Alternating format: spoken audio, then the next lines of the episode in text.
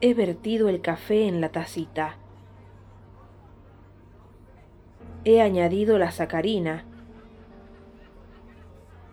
Doy vueltas con la cucharilla y cuando la saco observo en la superficie del líquido caliente un pequeño remolino en el que se dispersa en forma elíptica la espuma del edulcorante mientras se disuelve.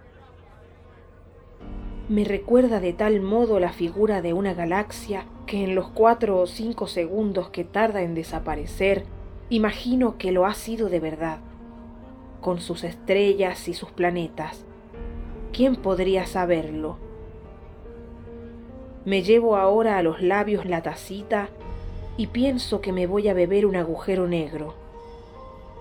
Seguro que la duración de nuestros segundos tiene otra escala. Pero acaso nuestro universo esté constituido por diversas gotas de una sustancia en el trance de disolverse en algún fluido, antes de que unas gigantescas fauces se lo beban.